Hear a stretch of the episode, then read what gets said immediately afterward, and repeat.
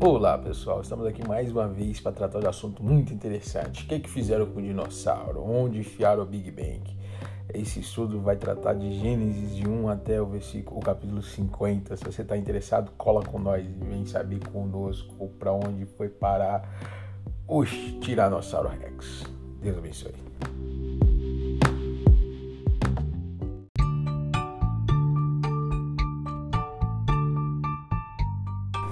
Bom dia, pessoal.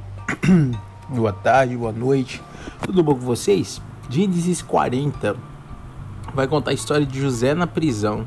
José interpreta dois sonhos. É, José, que era um cara sonhador, um rapaz sonhador, agora está ali na prisão, em um lugar, numa, numa casa, né, que era a casa da guarda, não era uma prisão horrível, onde as pessoas eram maltratadas, onde as pessoas é, viviam num calabouço. Era um lugar bom que a gente poderia até falar que era uma espécie de prisão domiciliar. Né? E José estava lá e nesse momento é, de, de, de, de, prisão, nesse momento de, de cárcere, ele por um momento, por alguns minutos, ele resolve não se preocupar tanto com os teus sonhos, ele resolve não ser egoísta e olhar para quem está ali. E tem duas pessoas ali muito importantes. E ele pergunta o que, que essas pessoas estão falando, fazendo ali, porque estão caladas, né? E em função disso, ele, ele vê ali as pessoas começam a falar, essas duas pessoas, né? Começam a falar, dois egípcios começam a falar os sonhos que tiveram. E José tem a oportunidade ali de interpretar os sonhos dessas duas pessoas. José não foi egoísta de ficar dentro do seu mundinho e pensando nos seus próprios sonhos, nos seus próprios planos. José viu duas pessoas e mesmo sabendo que talvez essas pessoas poderiam não fazer nada de importante para a vida dele, ele resolveu servir essas pessoas é, interpretando de acordo com a direção de Deus. Ele interpretou os sonhos dessas pessoas. É uma coisa que a gente pode aprender aqui quando você libera para os outros aquilo que não é seu. Com certeza Deus vai liberar algo grande para sua vida. Primeiro que não vem da gente, né? A gente não faz nada em troca de nada. A gente faz o que gosta. Se abençoa alguém porque gosta de abençoar não é com a necessidade, né? Se você abençoa só na hora da necessidade, você não gosta de abençoar. Só está cuidando para que para suprir uma necessidade temporária, uma necessidade passageira, né? Assim como são as estações, às vezes nós gostamos de abençoar só na hora que a pessoa precisa, na hora que a situação pede.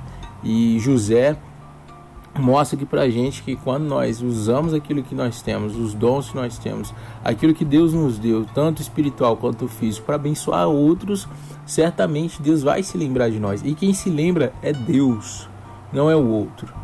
Não faça nada querendo algo em troca. Olha, Deus, eu estou abençoando aqui e quando essa pessoa ficar rica ou quando essa pessoa se curar ou qualquer coisa, whatever, é, que ela se lembre de mim, né? Que ela possa se lembrar de quem ajudou ela nos momentos difíceis. Não, que ela se lembre de Jesus, porque foi Jesus que colocou José ali.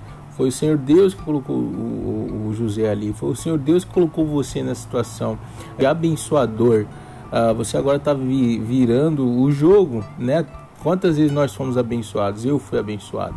Muito tempo eu fui abençoado. Glória a Deus, eu louvo a Deus porque muitas pessoas abençoaram minha vida e hoje eu tenho a oportunidade de servir essas outras pessoas abençoando.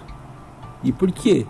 Porque eu sei que abençoar libera destino, abençoar é, te desliga daquilo que não é de Cristo, não é Cristo, não é história de Deus para sua vida e te libera para aquilo que Deus tem para você né, uma, uma boa parábola lá de Jesus que lembra disso, parábola não, uma história, né, história verídica, que lembra disso é quando o jovem rico se chega a Jesus e fala: Jesus, eu já sigo todos os mandamentos, uh, já dou esmola, já faço tudo aquilo que o Senhor fez. Né? Na verdade, chama de bom mestre. Tem, Jesus dá um corte nele ali e, e fala: Por que me chama de bom se só tem um que é bom, que é Deus? E, e, a gente às vezes. É, isso aí é outro tempo para outras coisas. É, então ele chega ali e fala, dá o currículo dele para Jesus, e Jesus fala assim: Olha, vai lá e vende tudo que tens e me segue. Né? Vai lá e, e se desprende daquilo que você tem. Na verdade, nem era para ele abençoar ninguém, dar para ninguém, era para ele vender. E continuar seguindo Jesus, mas ele era tão apegado àquilo que ele tinha construído, e com certeza ele tinha construído coisas né, com as próprias mãos. Por isso que as obras das nossas próprias mãos são as que mais nos impedem de viver experiências sobrenaturais com Deus, porque nós não queremos trocar aquilo que nós construímos por aquilo que Deus vai construir, porque aquilo que Deus vai construir nós não conseguimos ver, assim como foi no Egito assim como foi Moisés na saída do Egito. Aquilo que Deus vai construir nós não conseguimos ver com os olhos, mas aquilo que Deus vai construir nós podemos viver pela fé, nós podemos passar pela fé. Amém? Então assim é com José. O José resolve não ser egoísta, não pensar só nos seus planos, nos seus sonhos. Ele sabia que ele tinha sonhos, mas tem outras pessoas ao redor dele que também tiveram sonhos e ele resolve largar o seu sonho de lado e abençoar os outros, interpretando o sonho desses outros dois. Para um foi bênção e outro não foi tanto, né? Ele ficou sabendo que ia morrer. E para o primeiro ele fala assim: olha, não se esqueça de mim, né? Não se esqueça de mim. Eu vou te interpretar aqui, você vai ficar interpretar, interpretar. E você vai ficar junto com o faraó e quando você estiver lá, não se esqueça de mim. A primeira coisa que o cara faz, o copeiro-chefe faz quando está na presença de faraó, ele se esquece de José. Isso é para mostrar para José, José, a sua, a sua liberdade, a concretização dos seus sonhos, a concretização dos teus planos não depende de alguém que você abençoou. Depende do Deus que abençoou você. Depende do Deus que abençoou você. Entende? É, é quebrar vínculos e quebrar laços com homens e estabelecer laços com Deus. E José ficou esperando e o cara se esqueceu de José.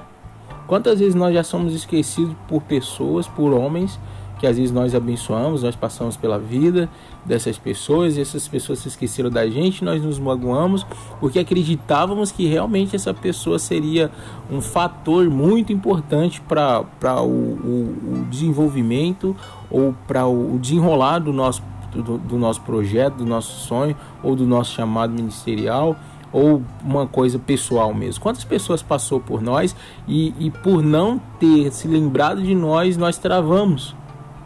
Nós não conseguimos continuar caminhando, ah, porque essa pessoa deu início, a pessoa deu início no projeto que não era dela, ela deu início no projeto que era de Deus. Sabe, a revelação para a vida desse do copeiro-chefe não era um projeto dela, era um projeto de Deus, porque até a vida do copeiro-chefe do faraó, Deus já tinha escrito lá no Salmo 136 diz que antes mesmo de ser gerado no ventre da nossa mãe, Deus já nos conhecia. Então Deus já conhecia o, o copeiro-chefe de faraó. Então desliga, tá? De, desfaz toda a aliança que você fez e que realmente tem te travado, tem te deixado a, a não mais nas mãos de Deus, mas nas mãos de homens, porque você não consegue mais andar sem que a, essa pessoa, sem que acreditar que essa pessoa é responsável pela sua caminhada. Deus está mostrando para José o responsável pela sua caminhada, não é o copeiro, chefe que vai se lembrar de você, mas eu, eu jamais me esquecer de você. Como diz o Senhor, é profeta. Pode uma, mãe se esquecer de um filho que ainda mama? Eu, todavia, jamais me esquecer de ti. É Deus que não esquece de você.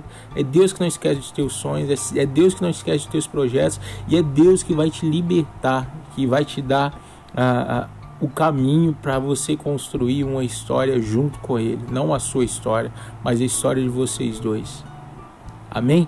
Que nós possamos viver dessa forma, caminhar dessa forma, não nos agarrar ah, lógico que são bênçãos, pessoas são bênçãos, pessoas são usadas para abençoar as nossas vidas, mas quem realmente é o responsável para o concretizar dos planos de Deus nas nossas vidas é o próprio Deus. Pessoas são usadas por Deus e para Deus.